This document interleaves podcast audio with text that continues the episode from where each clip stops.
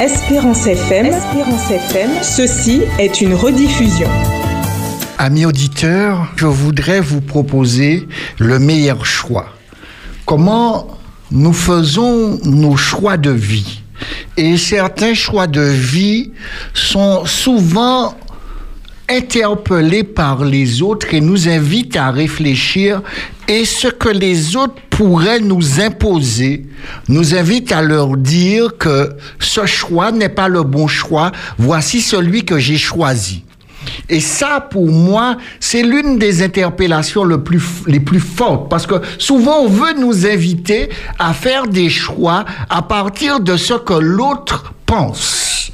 Mais Jésus sera confronté à cela. Et l'histoire que je vais vous rapporter va être très interpellant. Dans Luc chapitre 5 et au verset 33 jusqu'au verset 39 nous dit ceci. Il leur dit, les disciples de Jean, comme ceux des pharisiens, jeûnent fréquemment et font des prières, tandis que les tiens mangent et boivent. Il leur répondit, Pouvez-vous faire jeûner les amis de l'époux pendant que l'époux est avec eux? Les jours viendront où l'époux leur sera enlevé, alors ils jeûneront en ces jours-là. Il leur dit aussi une parabole.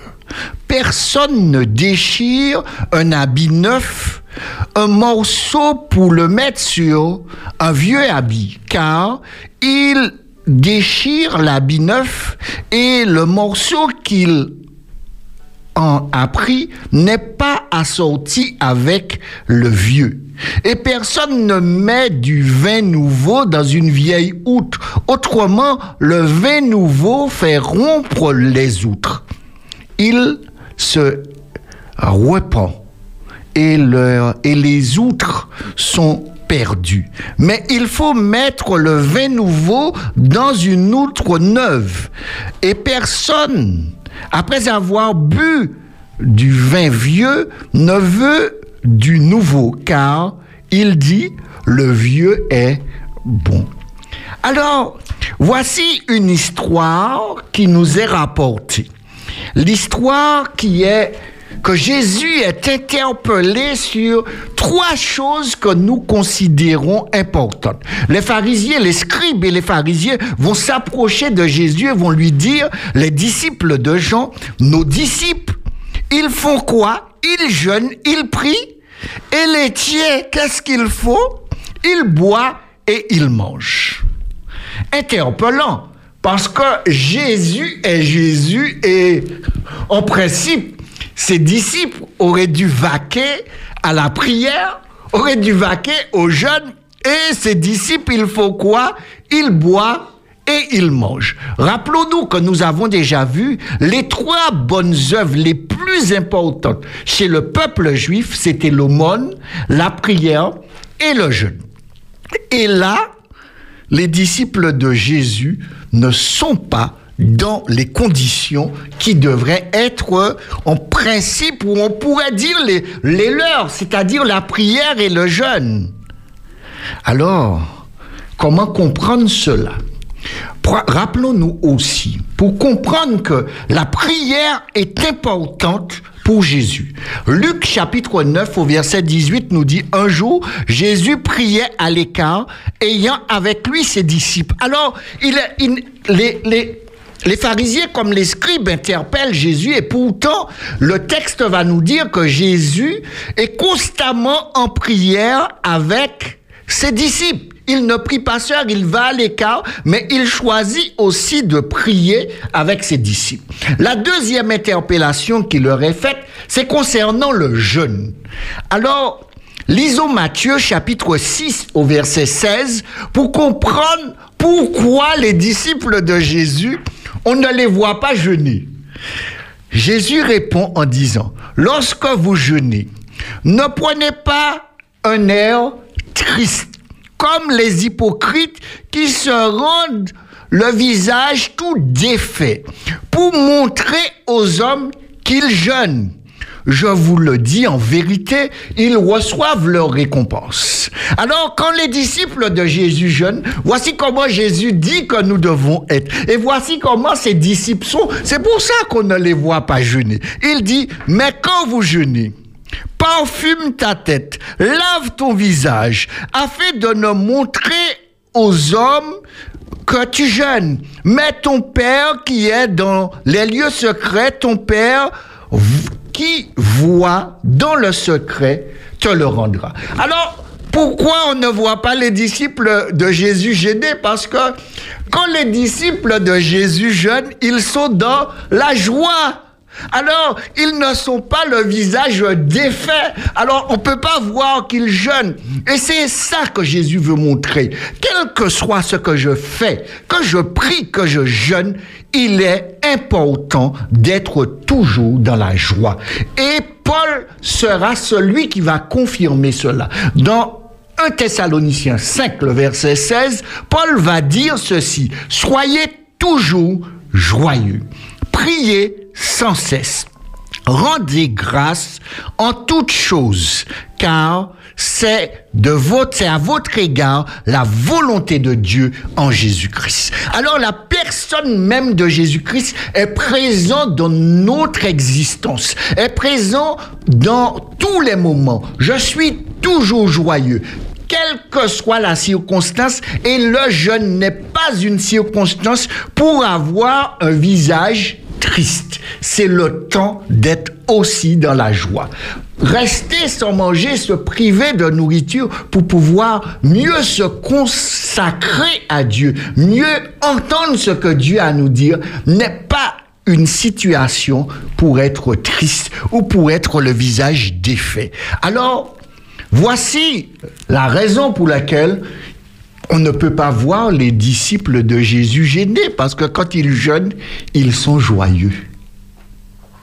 Alors, continuons. Il leur répondit, euh, après, euh, pouvez-vous demander aux amis de, euh, l'époux d'être dans le jeûne? Pouvez-vous? Parce que eux et Jésus va dans leur terrain. Jésus va leur dire maintenant vous demandez à des amis d'être triste alors que l'époux est là. Ils ne peuvent pas être tristes parce que Jésus va dans leur, dans leur, dans leur processus, dans leur schéma. Parce que dans leur schéma, quand on jeûne, on est triste. Alors il leur dit, mais si maintenant les amis sont là, si l'époux est là, on peut pas être triste. Alors ils ne peuvent pas jeûner puisque l'époux est là. Alors il va à la fois dans leur terrain, mais il rappelle que le jeûne n'est pas une situation pour être triste.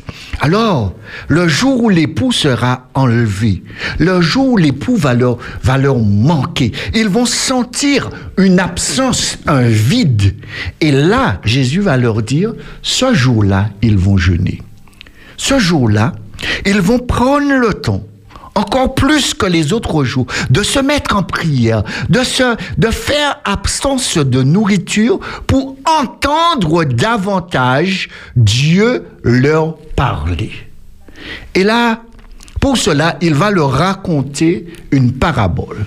Et cette parabole est l'exemple d'un qu'on a un vêtement déchiré, mais que ce vêtement est déjà abîmé. Comment pour pouvoir réparer ce vêtement, il leur dit, vous n'allez pas prendre un vêtement neuf pour pouvoir le réparer parce que si vous le faites avec un vêtement neuf, d'accord, ça s'appelle du, du, du rafistolage, du, quand on, quand on met un, un morceau neuf sur le vieux, ça va se voir. Et en fait, le vêtement, euh, ça va plus pour les autres. Quand tu vas observer cela, tu vas dire, aïe, il, rapiester ça.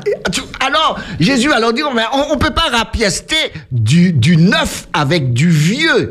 Et Jésus est en train de leur dire, il y a un, un message qui est apporté à tout chacun. Le message n'a pas changé, le message est le même, mais le message trouve sa plénitude avec la présence de Dieu, avec la présence du Messie. Et il va leur dire maintenant, il va prendre un deuxième exemple avec le vin. Il va leur dire, il y a le vin nouveau qui vient d'être produit et le vin qui est, qui a été, qui est déjà là depuis quelque temps, le, vin, le, vieux.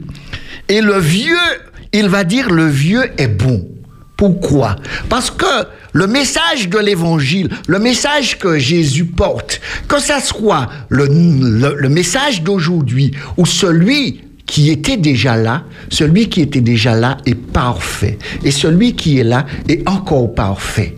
Alors Dieu veut montrer à ses scribes et à ses pharisiens, l'important, c'est de savoir que ce qui est à leur disposition aujourd'hui est bon.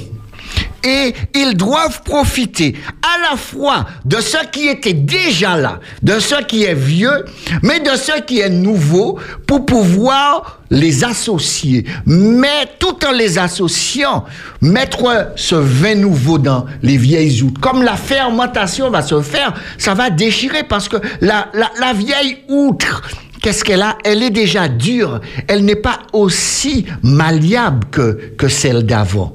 Mais maintenant, Jésus nous invite à pouvoir associer à la fois ce qui est du passé, ce qui est du présent, pour pouvoir trouver ce qu'il y a de meilleur.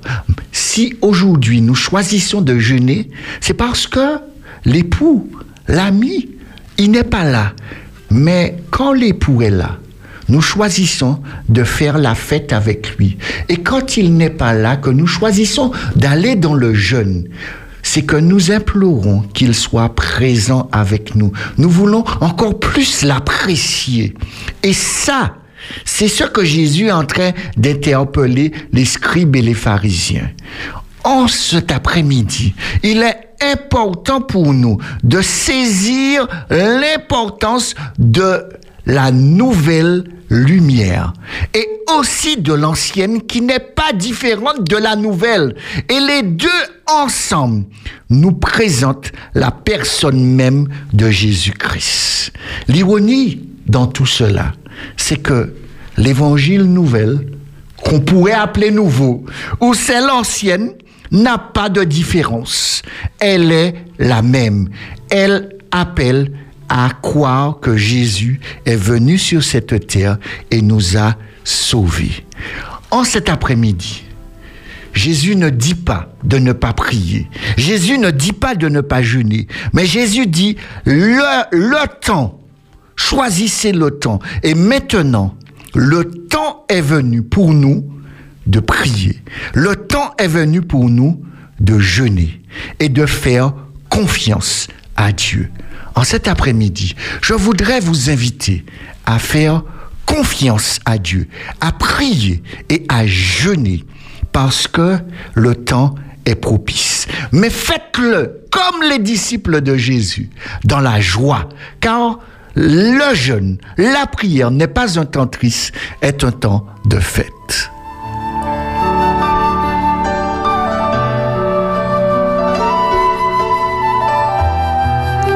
Ensemble. Notre Père, notre Dieu, merci de nous avoir rappelé que quel que soit le temps que nous passons avec toi, nous devons avoir un visage qui te représente, un visage de joie, un visage de fête, un visage où nous prenons plaisir d'être avec toi. Être avec toi n'est pas la tristesse, un visage défait.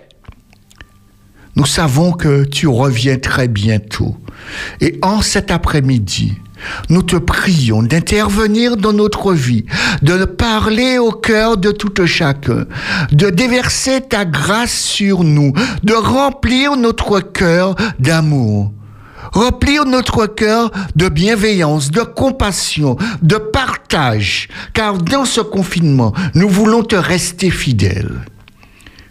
Encore une fois, nous intercédons pour toutes les personnes qui sont en première ligne. Seigneur, protège-les, protège leurs enfants, protège leurs maris, protège les femmes, protège tout chacun.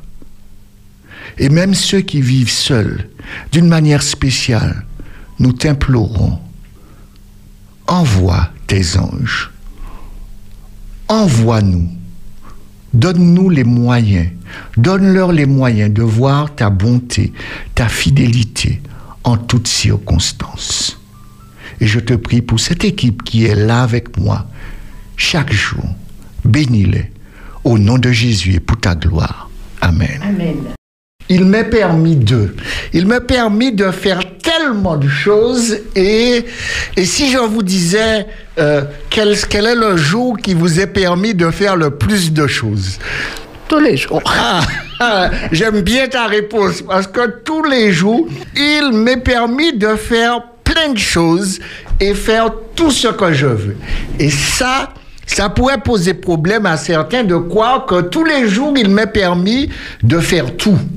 Et pourtant, il y a quand même un jour où euh, tout m'est pas permis, mais tout m'est permis. Alors, essayons de comprendre pourquoi tout m'est permis et tout m'est pas permis. Ah, je vois les yeux de Davis euh, me dire comment tout m'est permis et tout m'est pas permis.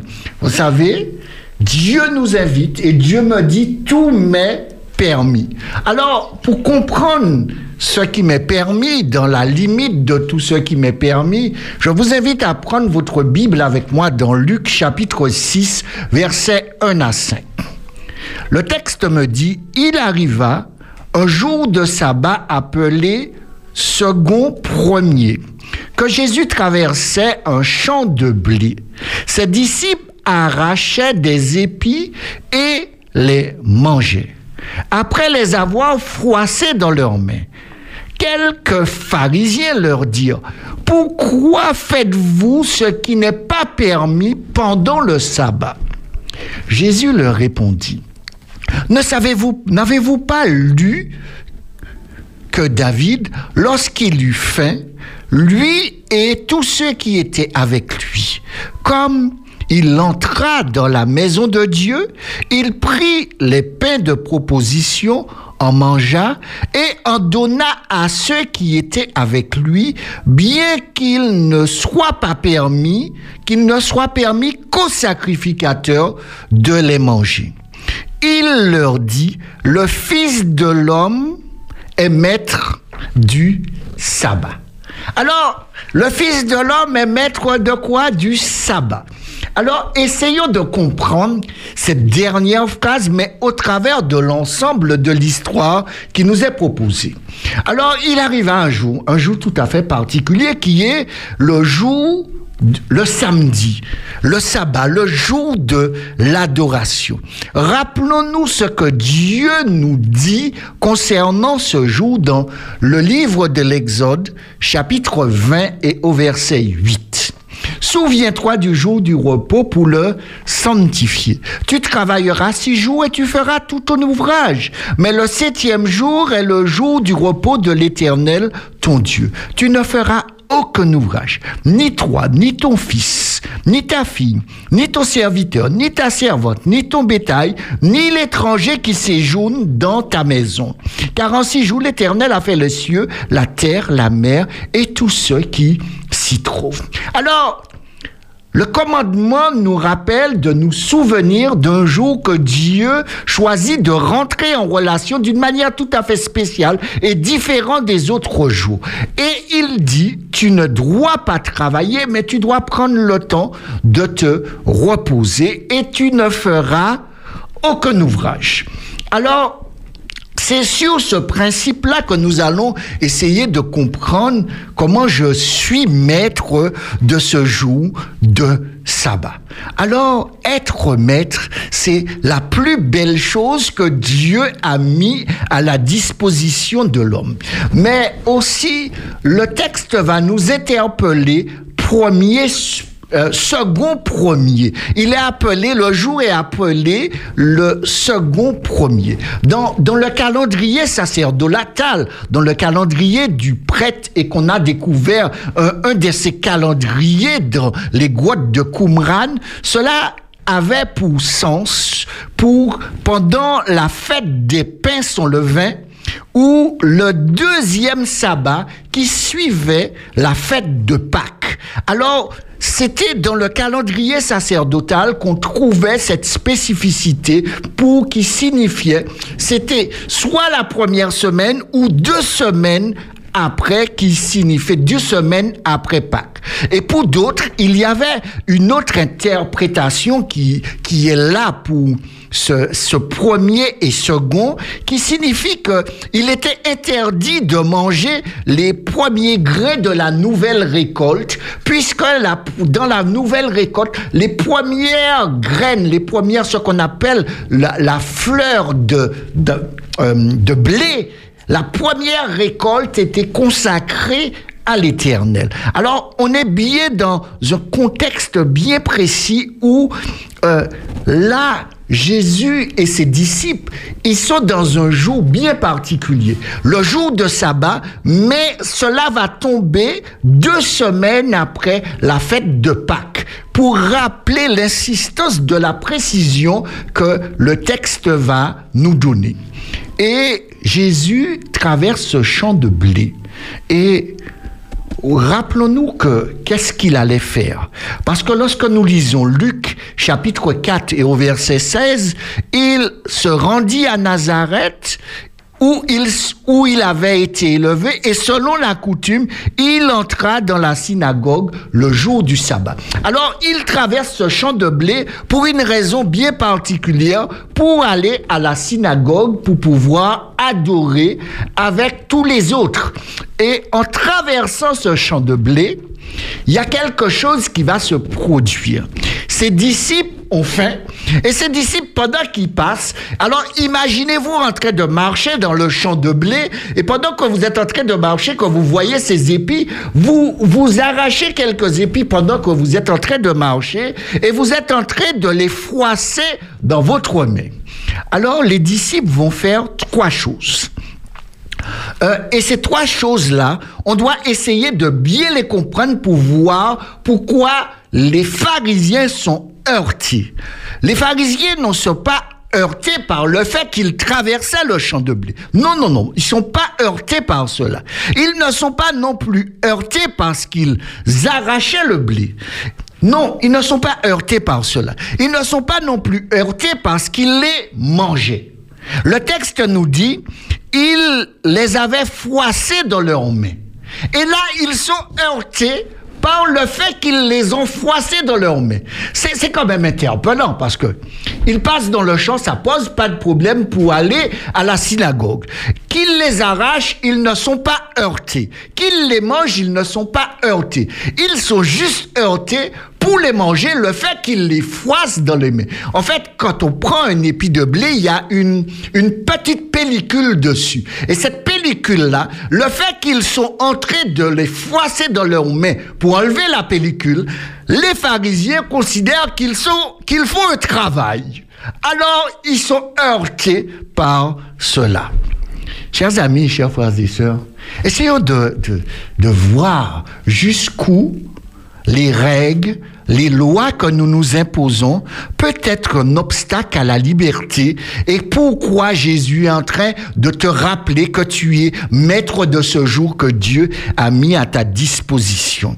La loi devient contraignante parce que lorsque ils sont sortis de Babylone, lorsque ce peuple est sorti de la captivité, un nouveau groupe se naît, c'est le groupe des pharisiens. Et ce groupe-là va choisir de de se dire nous ne voulons plus aller en captivité. Nous voulons obéir à la loi de Dieu. Et ils considèrent que la loi de Dieu n'est pas suffisante. Alors ils vont rajouter des lois à la loi de Dieu et même des lois qui vont jusque dans les détails. Le fait de pouvoir enlever la pellicule sur le blé le jour du sabbat était une infraction à la loi.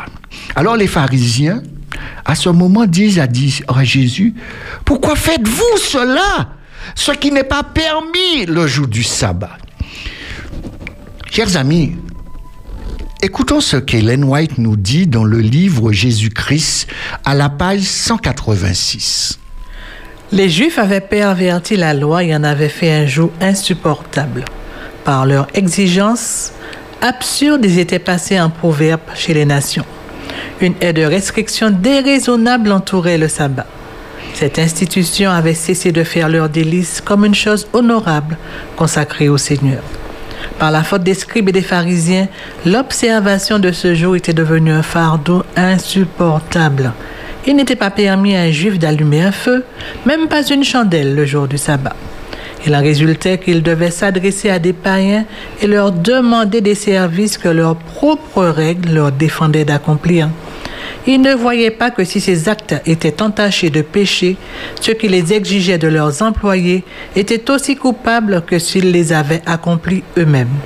Ils s'attribuaient l'exclusivité du salut en tant que juifs et se disaient que puisque la condition des autres était désespérée, rien ne pouvait l'empirer. Mais Dieu n'a donné aucun commandement qui ne puisse être observé par tous. Sa loi ne sanctionne aucune restriction déraisonnable ou égoïste. Alors, vous avez compris jusqu'où la dérive va c'est que je vais observer le sabbat, mais en oubliant que le commandement que Dieu a mis en place disait que tu ne feras aucun ouvrage, mais aussi tous ceux qui sont autour de toi et que tu ne permettras pas et que tu ne feras pas d'autres faire aucun ouvrage. Il change la loi pour pouvoir se dire observateur de la loi. Malheureusement, la, la stricte observation de la loi crée aussi de l'excès et nous prive de la liberté de comprendre que le sabbat est à moi, que le sabbat, Dieu me l'a mis à ma disposition. Lorsque les pharisiens apprirent que Jésus avait enfreint la loi, ils le critiquèrent vivement. Mais dans la critique, Jésus va leur interpeller, va leur dire, mais euh, vous qui êtes les vrais observateurs de la loi. Rappelez-vous ce que David a fait. David, lui, a fait quelque chose qui était interdit et que vous considérez comme bien. David choisit de manger les pains de proposition qui étaient réservés à, au sacerdoce, aux prêtres uniquement.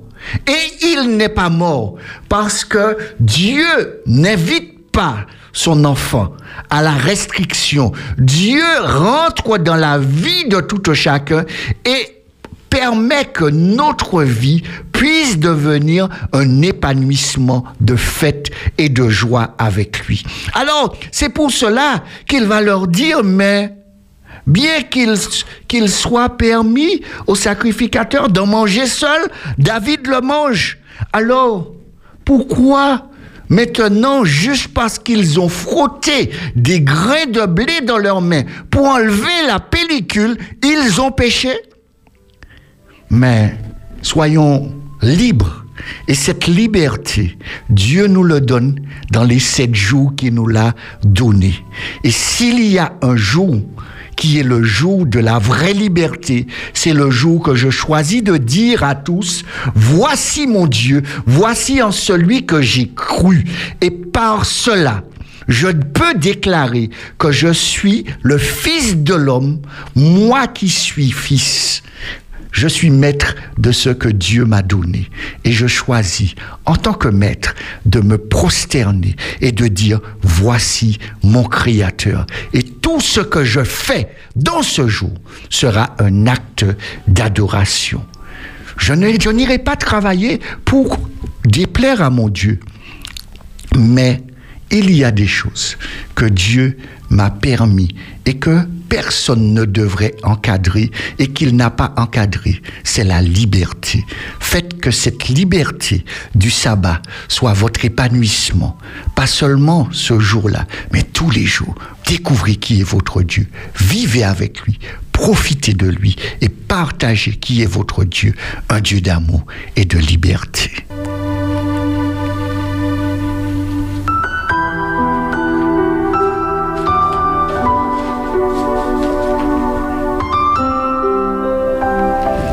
Notre Père, notre Dieu, tu nous rappelles que tu nous as donné le sabbat en nous rappelant que tu nous invites à nous reposer, à ne pas travailler, à faire les activités que nous faisons durant les six jours de la semaine. Mais au même titre que tu as dit ce qui était interdit, tu n'as pas dit ce qui était permis. Alors, choisissons d'être ses enfants. Choisissons de l'adorer sous la forme que nous avons choisie. Choisissons d'être ensemble comme il nous a demandé, de nous rassembler tous ensemble et de l'adorer. Quel que soit le choix que nous allons faire, Dieu nous demande d'apprécier le temps qu'il nous a donné. Dieu nous invite à respecter la loi qu'il nous a donnée et ne créons pas de loi au-delà de la loi de Dieu. Profitons de la loi de Dieu.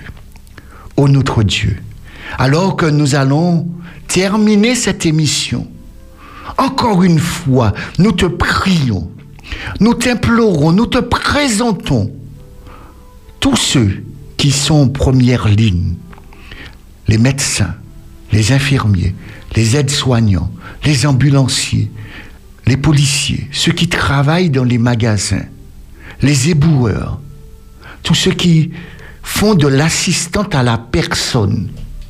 Seigneur, protège-les, protège leurs enfants, montre-leur ta grandeur et bénis tout chacun. Et nous aussi, montrons-leur notre amour, notre reconnaissance au travers de leur engagement. Et encore une fois, cette semaine qui commence, je te présente tous ceux qui sont là avec moi. Accompagne-les, bénis-les, protège-les, remplis leur cœur d'amour et de ton esprit pour que nous puissions communiquer la personne même de Jésus. Alors que nous nous séparons, remplis notre cœur d'amour, de bienveillance, de compassion, de patience, et que la paix, nous choisissons de le vivre tous ensemble. C'est cette grâce que je te demande. Au nom de Jésus. Amen. C'était une rediffusion. Merci d'écouter. Merci d'écouter. Espérance FM. Espérance FM. Espérance FM. Ceci est une rediffusion. Premièrement, j'aimerais vous présenter Jésus. Jésus venant dans notre vie. Jésus qui s'assoit et qui prend le temps de nous parler. Et Jésus fait cela. Dans le sermon sur la montagne, il va choisir de s'asseoir, il va regarder ses disciples et il va leur parler. Euh, Marc et Matthieu me disent que Jésus s'assoit et les disciples choisissent de se rapprocher de lui, de venir à son contact pour entendre l'enseignement qu'il a à leur Et choisir l'enseignement est, est au-delà de le choisir, mais de choisir de vivre l'enseignement que le Christ nous apporte. Au-delà de tout ce qui peut nous arriver, le Christ nous invite à être en relation avec lui et être en relation avec nous-mêmes. Parler de la relation avec l'autre sera automatique si notre relation avec nous-mêmes, nous l'avons éclairci. Nous avons eu un regard favorable sur nous, un regard de bienveillance, un regard d'accueil, de pardon et surtout, comme le texte précédemment disait, qu'on ait de la miséricorde. Mais toute miséricorde commence par celle que nous aurons pour nous-mêmes, puisque le départ de la miséricorde part du principe que je me reconnais comme étant un pécheur, comme étant quelqu'un qui a besoin de Jésus. Luc chapitre 6 et au verset 37 jusqu'au verset 42 va introduire le final du sermon sur la montagne. Et Jésus dira ces paroles. Ne jugez point et vous ne serez point jugés. Ne condamnez point et vous ne serez point condamnés. Absouvez et vous serez absous. Donnez et il vous sera donné.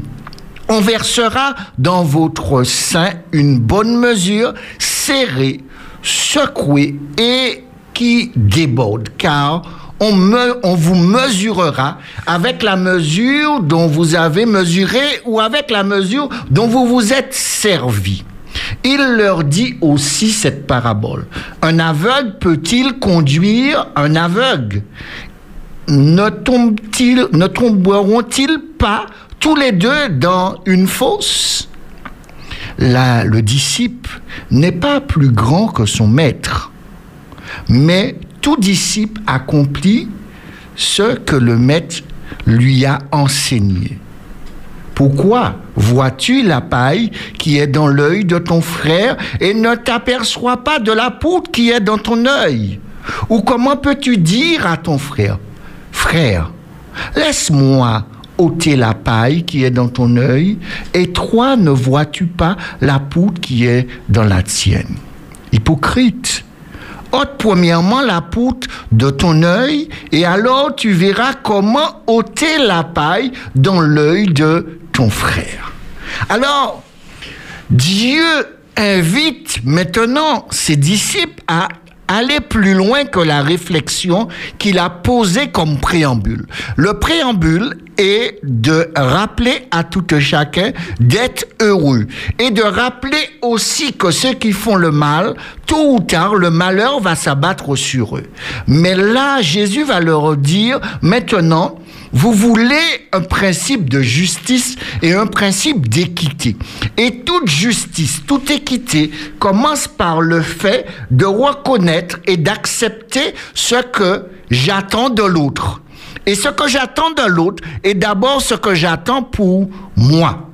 Parce que très souvent, nous attendons beaucoup de l'autre, mais nous avons, nous n'avons pas le regard favorable sur nous-mêmes.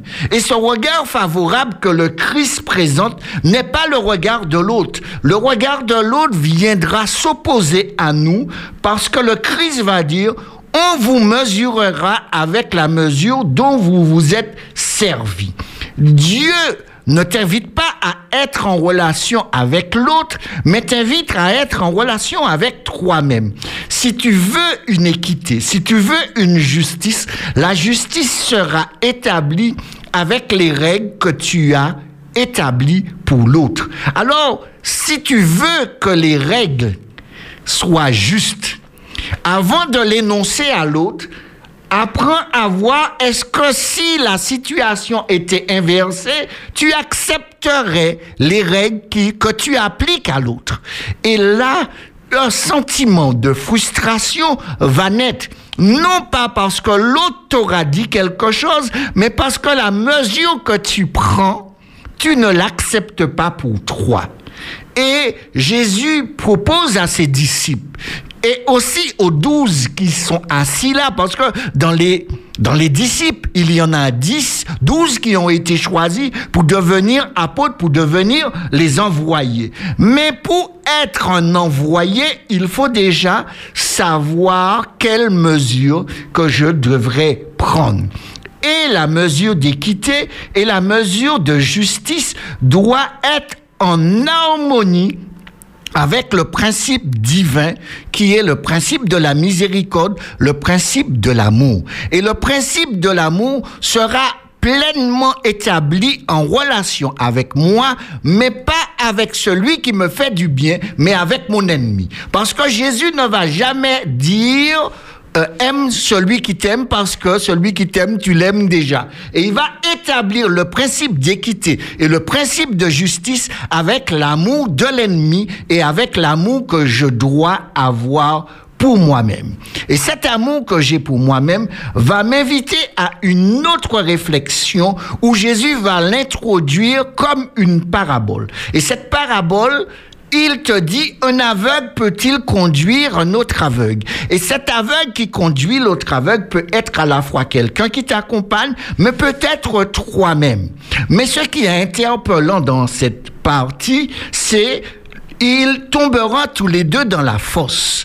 Le terme qui est employé pour fosse sera le même qui sera dans le livre de Job, où lorsque Job disait, j'étais en train de descendre dans la fosse. Le terme qui est aussi employé, c'est le même terme qui est employé, le terme fosse qui est employé pour le livre de Jonas, où Jonas, lorsqu'on le jette dans la mer, il commence à prier, il dit que je suis tombé dans la fosse. Alors, dans la démarche qu'il est proposée par le Christ et d'interpeller tout chacun, la démarche où je suis en train d'aller vers la mort et d'introduire ma propre mort. Et cette introduction de ma propre mort, Jésus me dit, c'est parce que je reste aveugle à l'enseignement qu'il est en train de me donner. Et comment il répond à cette question de la fosse? Il dit à ses disciples, les disciples ne sont pas plus que le maître. Alors entendons ce que le maître a à nous dire. Et ce que le maître a à nous dire est très interpellant. Et l'interpellation du maître, ce n'est pas de me dire ce qui est bien, ce qui est mal, mais de mettre un, on pourrait dire un vonvon dans ma tête. Et ce vonvon-là, c'est ceci. Pourquoi ne vois-tu pas pourquoi vois-tu la paille qui est dans l'œil de ton frère et ne vois-tu pas la poutre qui est dans ton œil? Et ce vonvon-là, comme je dis, pour moi c'est un vrai vonvon parce que euh, je vous invite à, à, voir dans une maison ce qu'une poutre. Une poutre, en général, si vous la prenez, elle est plus large que votre visage. D'accord Ce qui veut dire que lorsque vos yeux sont devant une poutre, vous ne pouvez pas voir ce qui se passe derrière la poutre. Alors, Jésus est en train de vous dire que vous êtes vraiment quelqu'un d'extraordinaire. vous pouvez voir au travers d'une poutre. D'accord Et quand vous voyez au travers de la poutre, vous arrivez à voir la paille, mais tout en faisant abstraction de la poutre qui est dans votre œil. Et là, la poutre est plus gros que votre tête et pourtant, vous ne la voyez pas. Et, c'est là que l'on voit que Jésus est dans une provocation, un maître très provocateur, de leur disant, mais comment, comment, comment fais-tu cela? Parce qu'il pose la question. Et, et, cette question est une question, euh, une ironie très forte de la part du Christ. Et c'est lui qui a la réponse et pourtant il me demande, euh, euh, je, je, voudrais savoir quelque chose. Je voudrais que tu m'expliques quelque chose parce qu'il pose deux questions. Il dit, un aveugle peut-il conduire un autre aveugle? Et la deuxième question qu'il pose, il dit, euh, comment, comment, comment, comment tu arrives à voir? Comment tu arrives à voir alors que tu as une poudre dans l'œil? Parce que moi, je, je n'arrive pas à, à, à comprendre comment tu arrives à le faire. J'aime l'ironie du Christ. Et son ironie est là pour m'interpeller sur la personne que je suis. Et cette personne que je suis, lui-même, il va choisir de m'interpeller aussi en me disant, laisse-moi ôter Laisse ôter cette poutre-là, d'accord? Euh, Et cette poutre-là, euh, c'est pas c'est pas l'autre qui doit l'enlever. Il dit, frère, laisse-moi ôter la paille qui est dans ton œil, mais là, c'est, il va, il va t'inviter à faire l'inverse au lieu de chercher chez l'autre, de chercher dans ta propre personne pour pouvoir accueillir l'autre et accueillir la miséricorde de Dieu, la miséricorde que Dieu a pour toi et offrir cette même miséricorde à l'autre. Et c'est pour cela qu'il va répondre à, à chacun de nous hypocrite ôte premièrement la poutre. Et c'est pour cela que je vous dis, Jésus est très ironique quand il parle à chacun de nous. Il connaît déjà la réponse, mais il veut te mettre en balance, non avec lui, mais avec toi-même, pour trouver une justice et une équité. Et de cette justice, de cette équité, nous pouvons vivre entre frères et sœurs. Nous pouvons savoir la vulnérabilité de tout chacun. Et dans l'accueil de la vulnérabilité de tout chacun, nous allons nous renforcer dans l'entraide mutuelle. Parce que au départ, il y aura un travail que j'aurai fait sur moi. Laissons Dieu faire ce travail dans notre vie.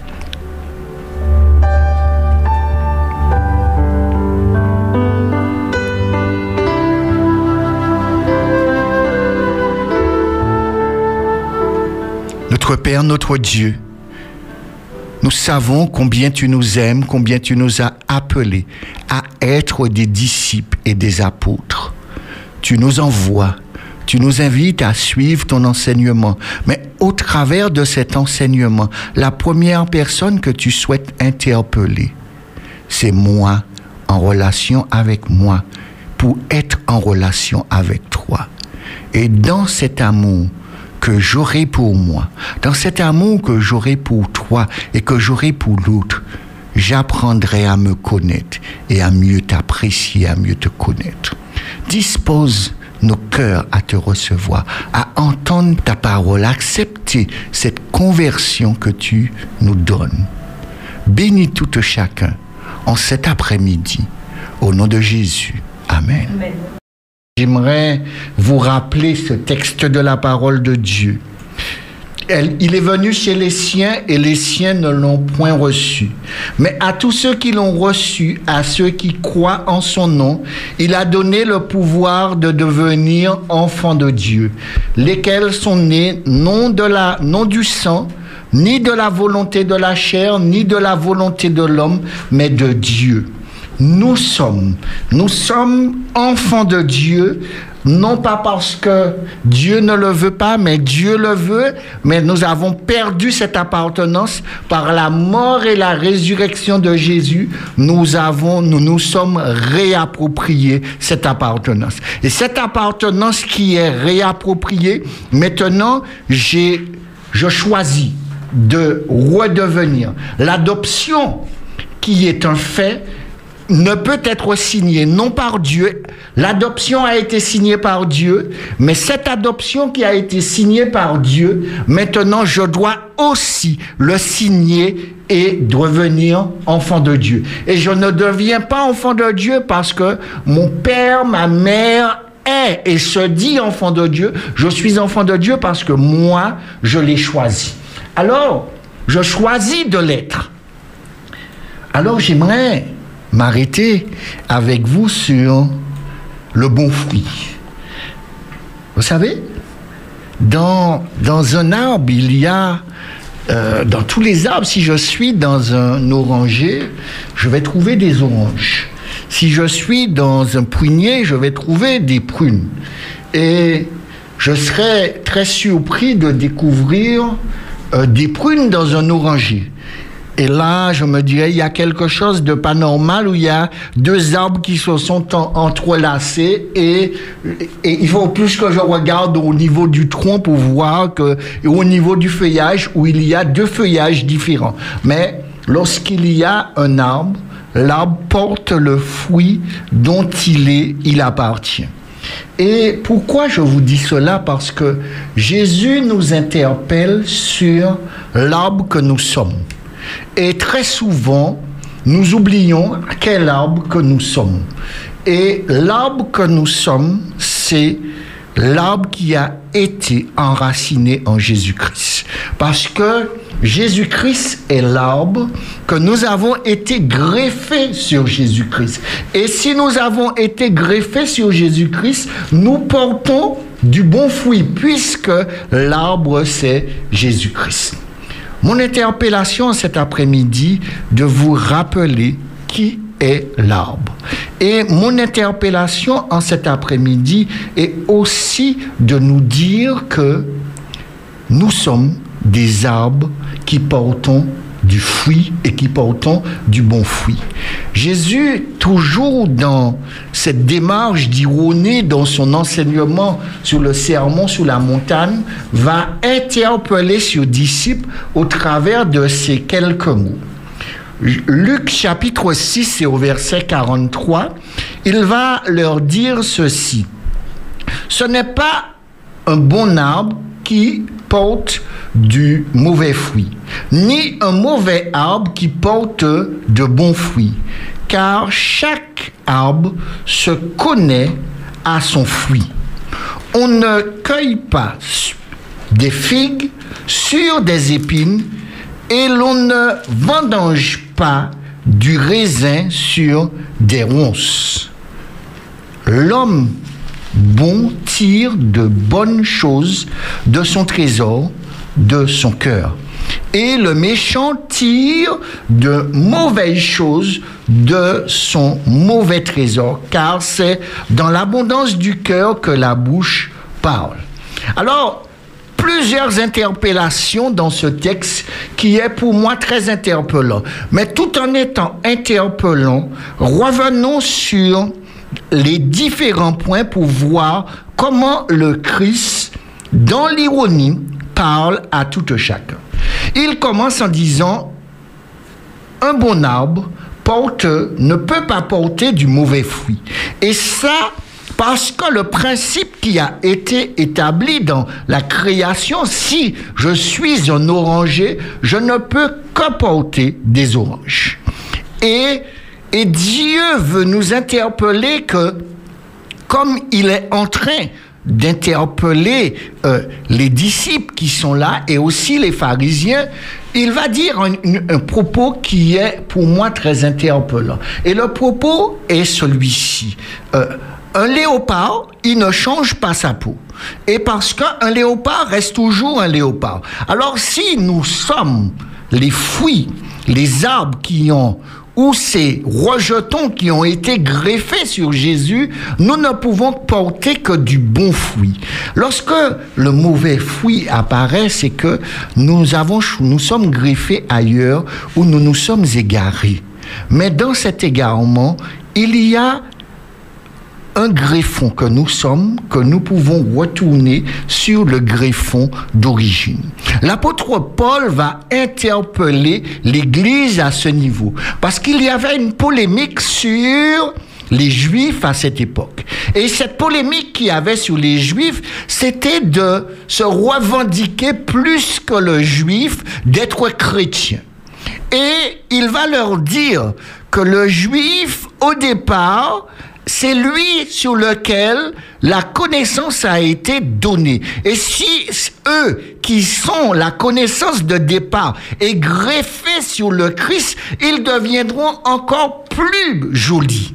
Alors tout cela pour nous dire que nous sommes dans, le, dans la même perspective que ce peuple juif, que ces juifs-là qui ne choisissent pas le Messie. Mais ceux qui choisissent le Messie, Paul dit que eux, ils sont déjà dans l'origine. Et si cette origine est greffée à l'origine, la puissance est encore plus grande.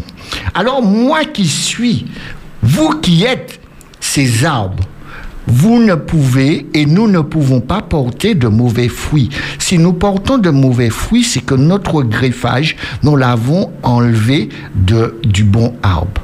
Et là, il, il fait des parallèles en disant, car chaque arbre se connaît par son fruit. D'accord? Alors, il y a une démarche toujours de la personne même de Jésus en relation avec moi, avec ma propre personne. Il va me dire que le fruit que je porte aujourd'hui doit m'interpeller pour savoir euh, où est-ce que je suis greffé. Et il dit à, à tout chacun, il me dit à moi que, euh, regarde le fruit, c'est le fruit que tu dois regarder, pas l'arbre. Parce que l'arbre n'a pas changé. L'arbre est toujours là. L'arbre que je suis, je suis un pécheur qui, en, en, lui, se laisse imprégner, soit par le bien, soit par le mal. Alors, dans cet espace-là, je ne, je, j'insiste sur le fait que l'arbre reste l'arbre, mais il me donne une interpellation me disant, regarde, quel fruit qui sort de ton arbre. Et quand tu, quand tu observes le fruit, tu verras qu'à ce moment-là, il y a un détournement qui s'est fait. Et ce détournement est plus lié à ce qui alimente l'arbre, qui change le fruit de l'arbre. Et cet arbre-là, je peux choisir de le ou de le retourner dans le bon greffage. Et quand je le fais, le Christ interpelle sur une dernière chose en disant car c'est de l'abondance du cœur que la bouche parle. Alors, il y a une nouvelle interpellation, c'est-à-dire que euh, ne pas dire, ne pas croire que euh, ce que je dis euh, n'est pas en accord avec le fruit que je vois. Ce que je dis est en accord avec le fruit puisque Jésus va interpeller aussi ses disciples, comme la foule, comme nous aujourd'hui, en disant, faites ce qu'ils vous disent, mais ne faites pas ce qu'ils font. Alors, il y avait un rapport avec la parole qui était prononcée par ces hommes, mais un, mauvais fruit qui sortait de l'arbre. Alors, ne, croyons pas qu'il y a une interdiction, mais l'interdiction n'est pas posée par l'autre, mais l'interdiction, c'est moi qui me l'impose à moi. Et quand je suis en rapport avec Dieu, je crois que il y a un bon trésor dans le cœur de tout chacun. Et ce bon trésor-là va faire que les paroles qui vont sortir, les paroles abondantes qui vont sortir, ce sont des paroles qui seront conformes à l'arbre, mais qui que le fruit qui se verra sera en relation avec l'arbre. Sinon, la parole deviendra l'abondance et deviendra des paroles inutiles. Dieu nous invite à avoir ce regard fixé sur lui. Et ce regard que l'on aura fixé sur lui va nous permettre de rester continuellement attachés à lui. Et les fruits qui sont choisis sont des fruits très interpellants. Voyez, le, fruit, le premier fruit qui est parlé, c'est le, le figuier. Vous vous rappelez dans la Genèse, qu'est-ce que Adam et Ève vont choisir de faire? Ils vont choisir des de coudre des feuilles de figuier. D'accord? Les feuilles de figuier pas loin pour couvrir euh, leur péché.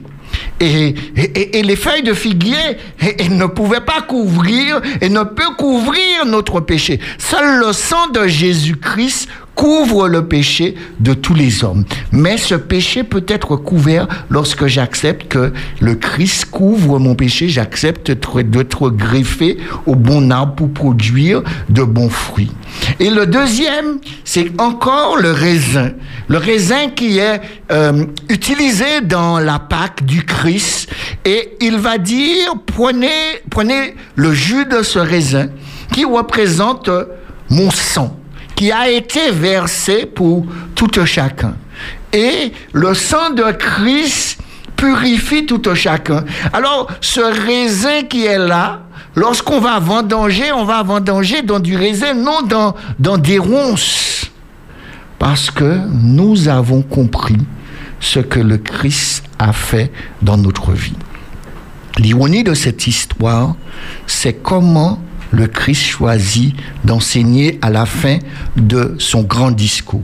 À la fin de son grand discours, il va inviter tout chacun à être en relation avec lui et avec Dieu. Et cette relation avec Dieu va dire, l'homme bon tire de bonnes choses de son bon trésor. Il y a un trésor que l'on peut obtenir, qui est à notre disposition. Et ce trésor-là, Dieu nous invite à l'ouvrir pour voir la beauté de ce que nous sommes. Mais il nous dit que nous sommes des hommes bons, mais nous pouvons aussi choisir d'être méchants. Et si nous choisissons d'être méchants, il y aura, on va enlever dedans euh, de mauvaises choses, du mauvais trésor que nous avons construit. Alors, en cet après-midi, je voudrais vous inviter à aller plus loin, à voir comment Dieu te propose d'être greffé à lui.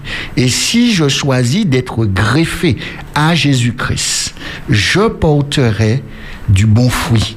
Je porterai les fruits qui correspondent à l'arbre que je suis. Soyons l'arbre que nous sommes et que le fruit qui se verra sera conforme à l'arbre que nous sommes.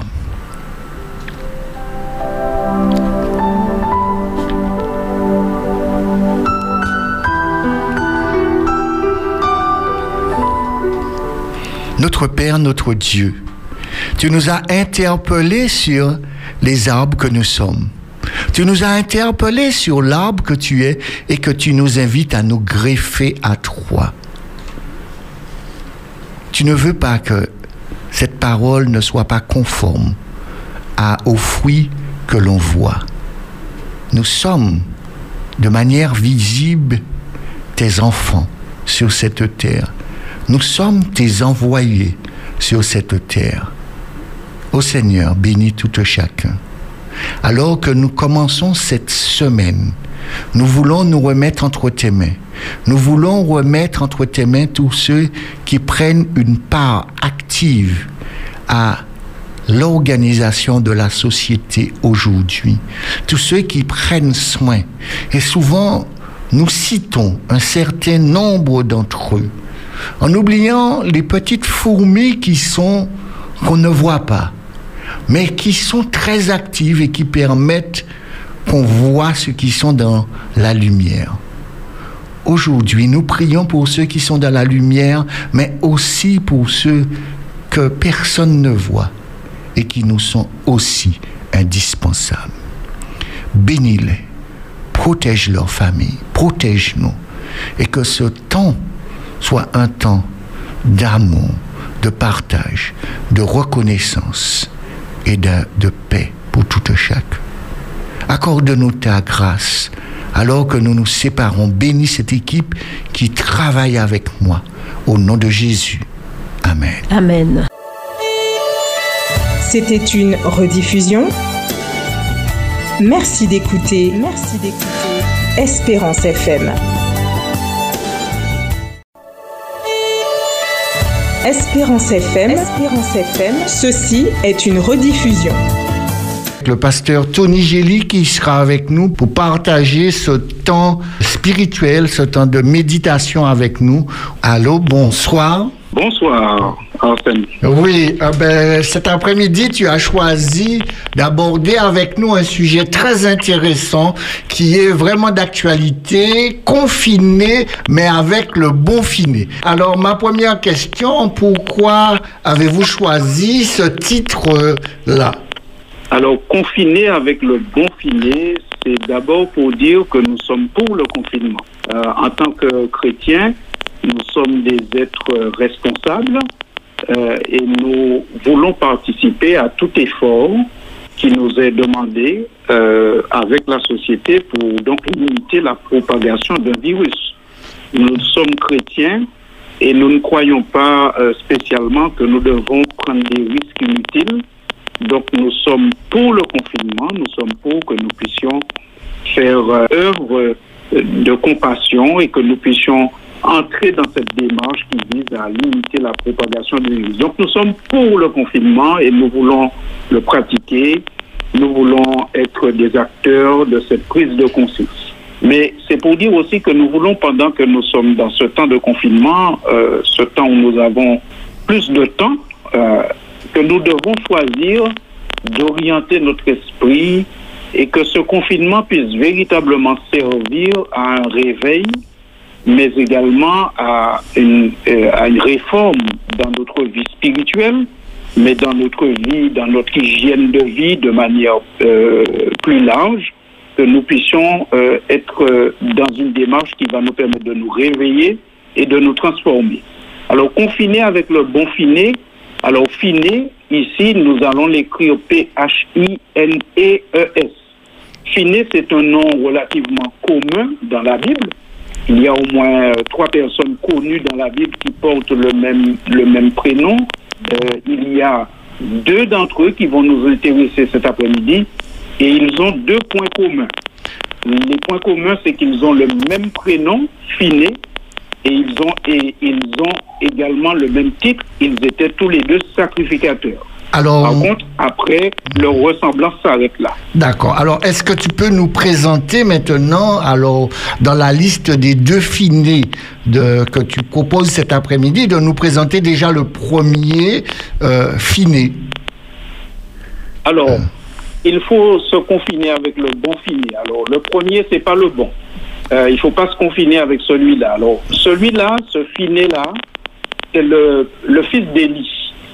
Euh, c'est c'est un homme qui est connu dans la Bible. Il était sacrificateur, il était fils d'Élie, mais tout en étant sacrificateur, la Bible le présente comme un sacrificateur. Dans 1 Samuel 2, verset 12, la Bible dit que les fils d'Élie, donc Phiné et euh, Ophni, ils étaient des hommes pervers et ils ne connaissaient pas Dieu. Alors c'est quand même paradoxal. Ce c'est un sacrificateur, donc censé être un serviteur de l'Éternel, mais en même temps, la Bible dit qu'il ne connaît pas Dieu. Connaître Dieu, c'est avoir une relation euh, permanente avec lui, c'est avoir une relation avec lui qui transforme, une relation qui fait porter du fruit, et une relation qui fait porter pas n'importe quel fruit, mais le fruit de l'esprit, le bon fruit.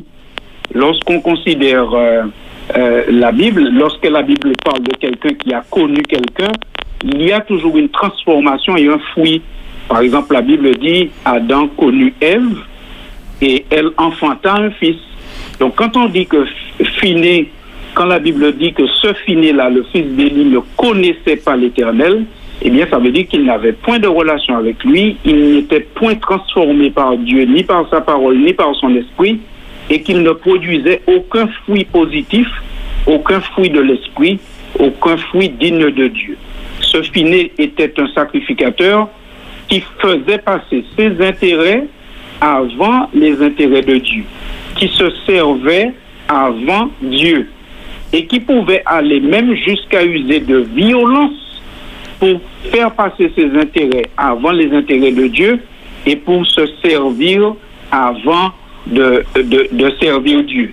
Nous, pouvons lire cela dans, la Bible, euh, que ce filet euh, était, vraiment un homme qui, se servait qui, faisait, pardon, passer Dieu bien, bien après ses intérêts. Alors, à partir de ça, mais euh, quand tu présentes ce finé, euh, quelqu'un quelqu'un a-t-il tenté de l'aider pour sortir de cette situation? Parce que c'était un sacrificateur, c'était un homme de Dieu, il devrait être porteur euh, du message pour les autres et pourtant il ne le faisait pas. Alors, est-ce que quelqu'un a, a quand même tenté de l'aider pour pouvoir s'en sortir? Alors, bien entendu, parce que Dieu ne permet jamais que quelqu'un s'égare sans lui envoyer des, messagers. Euh, maintenant, euh, ce qui s'est passé, c'est que euh, euh, Finé a refusé l'aide. Par exemple, nous pouvons lire dans 1 Samuel 2, versets 15 et 16, la, Bible dit que Finé avait une habitude. Il envoyait ses serviteurs pour euh, chercher euh, sa part avant même la part de l'Éternel lorsqu'il y avait eu un sacrifice. Oui. Et voici comment la Bible présente son action. La Bible dit, même avant qu'on fît brûler la graisse, le serviteur du sacrificateur arrivait et disait à celui qui offrait le sacrifice, donne pour le sacrificateur de la chair à rôtir. Il ne recevra de trois points de chair cuite c'est de la chair crue qu'il veut. Et si l'homme lui disait, quand on aura brûlé la graisse, tu prendras ce, qui te plaira, le serviteur répondait, non, tu donneras maintenant, sinon je prends de force. Donc on voit que il y a quand même des gens qui tentaient de dire à Finé et à ses serviteurs, vous ne pouvez pas faire ce que vous faites. Mais il n'écoutait pas et il s'est enfoncé dans son désir de se faire passer avant Dieu. Et il était même prêt à utiliser la force et donner autorité à ses serviteurs pour utiliser la force afin de pouvoir arriver à ses fins. Malheureusement pour Finé, la personne qui aurait pu l'aider, les personnes qui auraient pu l'aider, vraiment ne l'ont pas fait. Il y avait donc des gens qui, d'une certaine manière, étaient confinés avec ce finé-là. Ils étaient tout près de lui, dans la même maison que lui, mais ne l'ont pas aidé. Parmi ces personnes, il y avait notamment son père. Son père qui, euh, à qui Dieu fait des, des, des reproches parce que euh, il avait connaissance, dit la Bible, des crimes de son fils, du mauvais comportement de son fils. mais il ne lui a jamais rien dit. Et la Bible va jusqu'à dire à propos du père de Phiné, dans 1 Samuel 2 au verset 29, quand Dieu parle à Élie, son père, Dieu lui dit ceci. Pourquoi foulez-vous aux pieds mes sacrifices et mes offrandes que j'ai ordonné de faire, de faire dans ma demeure? Et d'où vient que tu honores tes fils plus que moi Cette phrase, elle est terrible dans la Bible. Voici un homme, sacrificateur, Élie.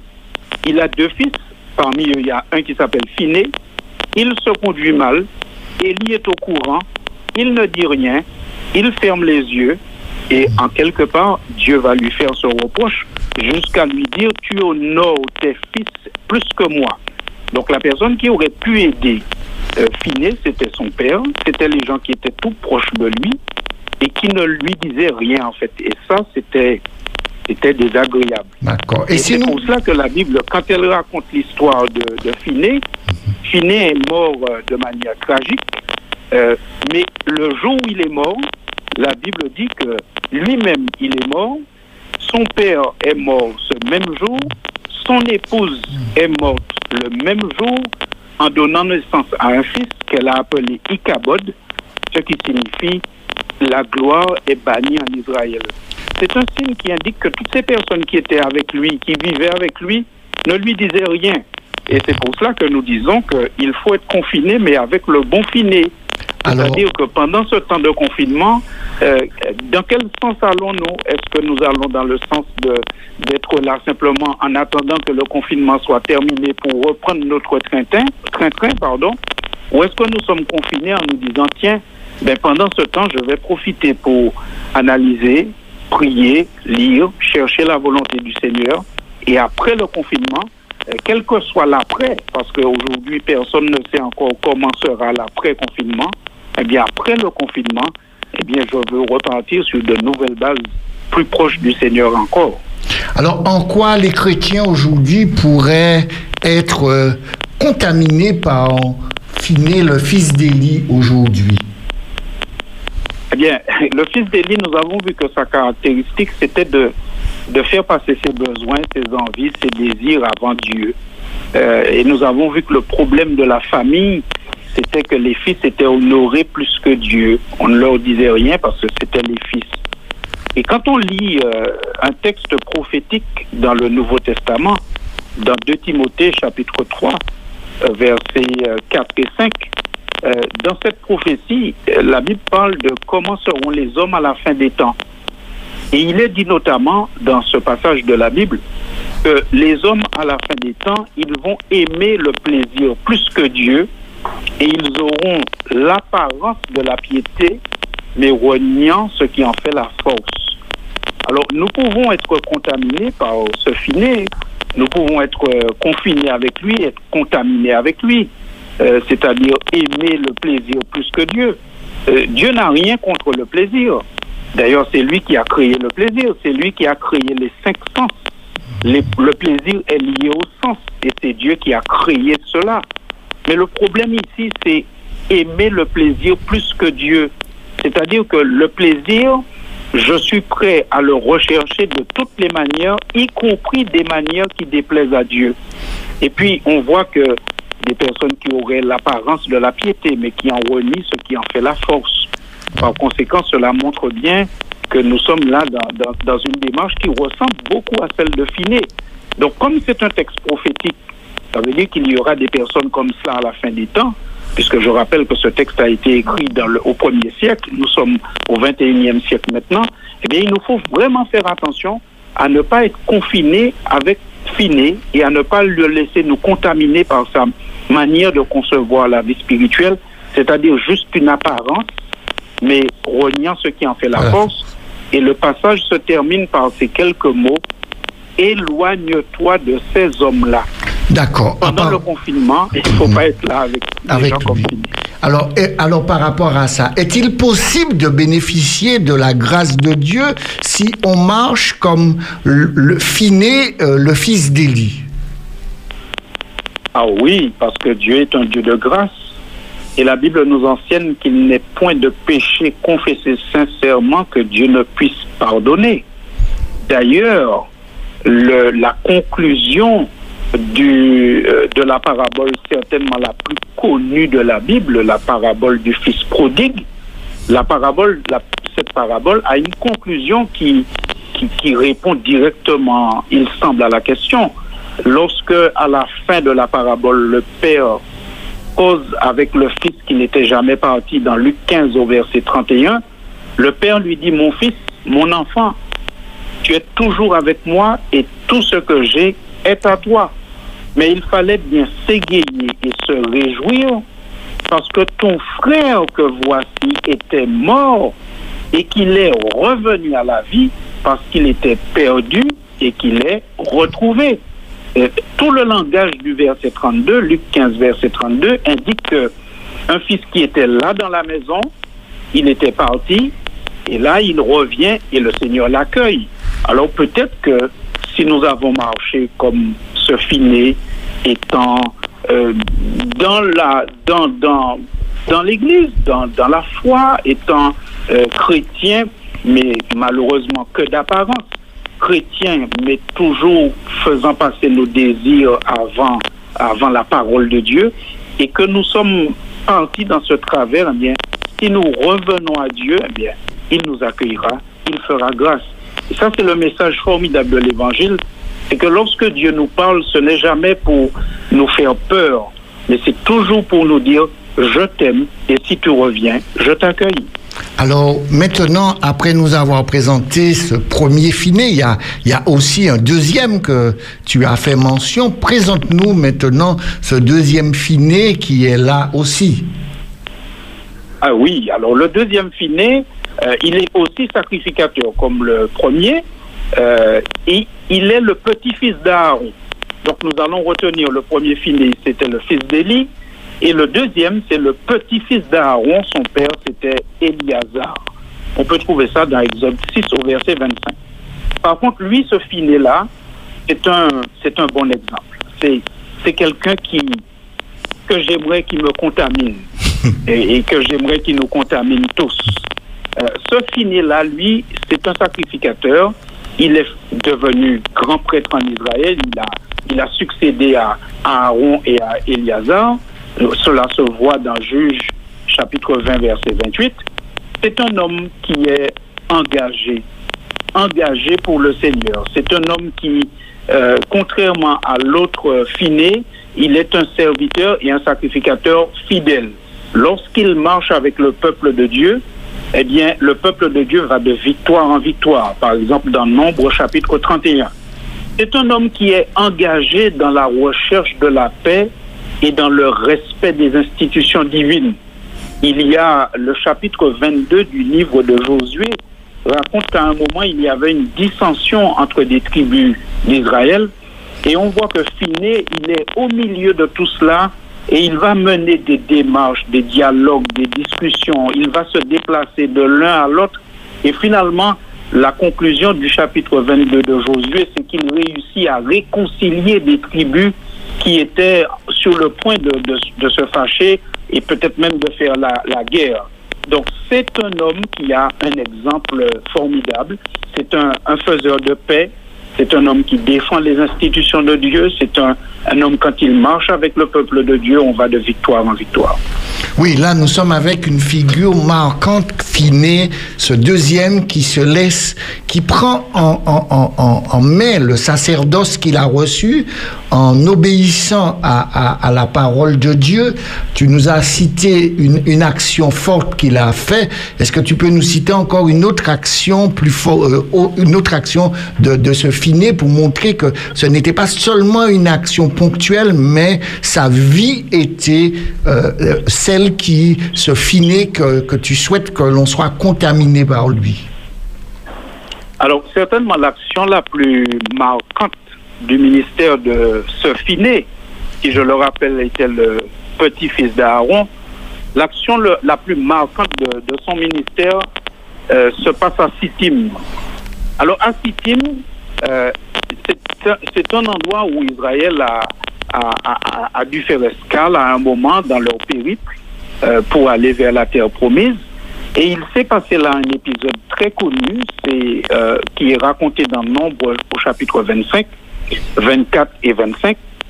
C'est à ce moment où un certain roi qui s'appelait Balak euh, voulait affronter le peuple de Dieu, mais il avait peur de ce peuple parce qu'il avait entendu parler de ses victoires éclatantes.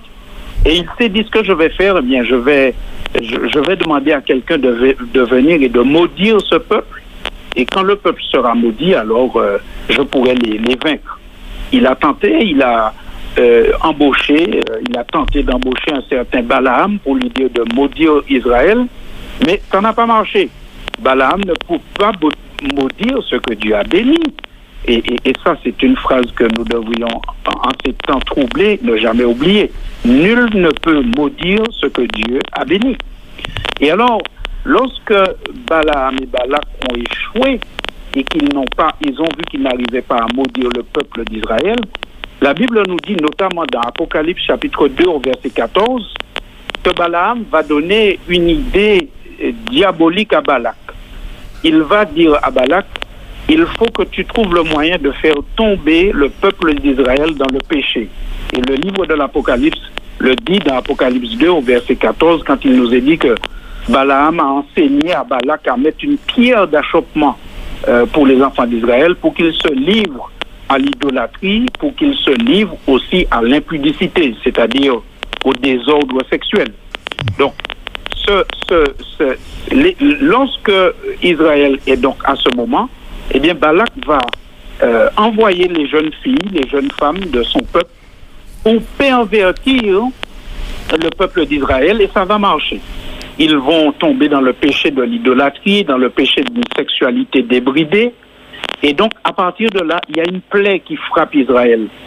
Et pendant que la plaie frappe Israël, Israël, certains continuent dans ce péché, au point où, et nous pouvons juste euh, euh, lire euh, Nombre 25 au verset 6, la Bible dit qu'il y en a un qui va pousser le, le, péché à son comble, parce que un homme des enfants d'Israël vint et amena vers ses frères une Madianite sous les yeux de Moïse et sous les yeux de toute l'assemblée des enfants d'Israël, tandis qu'il pleurait à l'entrée de, de, de, la tente d'assignation. Donc là, ça va de plus en plus loin. On ne va pas seulement dans le camp des Madianites, mais on emmène les Madianites dans le camp d'Israël, et tandis que Moïse et les autres dirigeants pleurent à l'entrée de la tente, eh bien, c'est comme si on leur disait, eh bien, on a ramené le péché à la maison, et, et, et là, on, on, y est, on est dedans, on est dans cette dérive. Et c'est là que Finé va faire une action extraordinaire. Parce que la Bible dit que Finé sera indigné par ce qu'il voit et il va réagir en prenant une lance. Il va suivre cet homme, cet Israélite et cette Madianite. Et quand ils vont se coucher, la Bible dit que il va donc les transpercer tous les deux par le bas-ventre. Nombre 25, versets 7 et 8. Et c'est à partir de là que la plaie, elle s'est arrêtée. Donc là, Finé montre par là qu'il est un homme qui s'indigne devant le péché. Un homme qui ne, qui, qui, ne se, qui ne prend pas plaisir au péché, qui n'a pas peur, qui s'indigne et qui réagit. Et c'est ainsi que euh, nous disions que euh, ce serait bien que ce filet nous contamine et que nous puissions être comme lui, allergiques au péché, mais pas seulement allergiques pour dire moi je ne le fais pas, mais allergiques jusqu'à dire eh bien je, je, je vais m'engager pour, pour, pour dire ce qui n'est pas bien, mais surtout pour dire ce qui est bien, surtout pour prêcher la parole de Dieu, surtout pour annoncer la volonté de Dieu pour les hommes. Alors, en quelques mmh. mots maintenant, qui, pour, pour, conclure, tu peux nous dire euh, en deux phrases euh, euh, la, la, relation que tu veux nous, nous inviter à avoir avec le deuxième finet de manière permanente. Eh bien, on peut conclure simplement en se rappelant ce que la Bible dit dans le livre de l'Apocalypse au chapitre 5 lorsque la Bible parle de l'agneau, le lion de la tribu de Judas, la Bible dit que Jésus, dans Apocalypse 5 au verset 9, qui est présenté sous les traits de l'agneau et sous les traits du lion de la tribu de Judas, il a été immolé et qu'il a racheté pour Dieu par son sang des hommes de toute tribu, de toute langue, de tout peuple et de toute nation, Et tu as fait d'eux un royaume, tu as fait d'eux des sacrificateurs pour notre Dieu, et ils régneront sur la terre. Alors nous avons vu deux exemples, deux finés, deux sacrificateurs, un bon et un mauvais. Et la Bible dit maintenant que Christ, par sa mort, il fait que tous les hommes de bonne volonté, de quelque nation soient-ils, peuvent devenir des sacrificateurs pour Dieu. Alors, euh, la relation, c'est que, euh, que nous soyons tous des sacrificateurs pour Dieu, que nous soyons tous comme le bon finé, des sacrificateurs qui, qui cherchent la paix, des faiseurs de paix, des propagateurs de la parole de Dieu, des hommes et des femmes qui n'aiment pas Dieu seulement dans des phrases, mais qui aiment la parole de Dieu, des hommes qui prêchent la volonté de Dieu et qui disent euh, ce que le Seigneur attend des hommes, des hommes qui racontent qu'il y a un Dieu qui fait grâce, un Dieu qui pardonne, un Dieu qui dit, si vous avez péché, venez à moi, je vais vous purifier et après je vous donnerai la force de mener une autre vie. Merci. Un Dieu avec lequel nous pouvons avoir une relation, un Dieu à connaître et quand nous le connaîtrons, il nous transformera et nous produirons du fruit à sa gloire. Merci, Pasteur Anthony Gély, pour ce moment que nous avons passé ensemble. Le temps file et maintenant, nous devons te laisser. Merci de ce temps de partage que tu as eu avec tout chacun. À bientôt. Merci à vous et bonne suite. Merci. C'était une rediffusion. Merci d'écouter. Merci d'écouter. Espérance FM.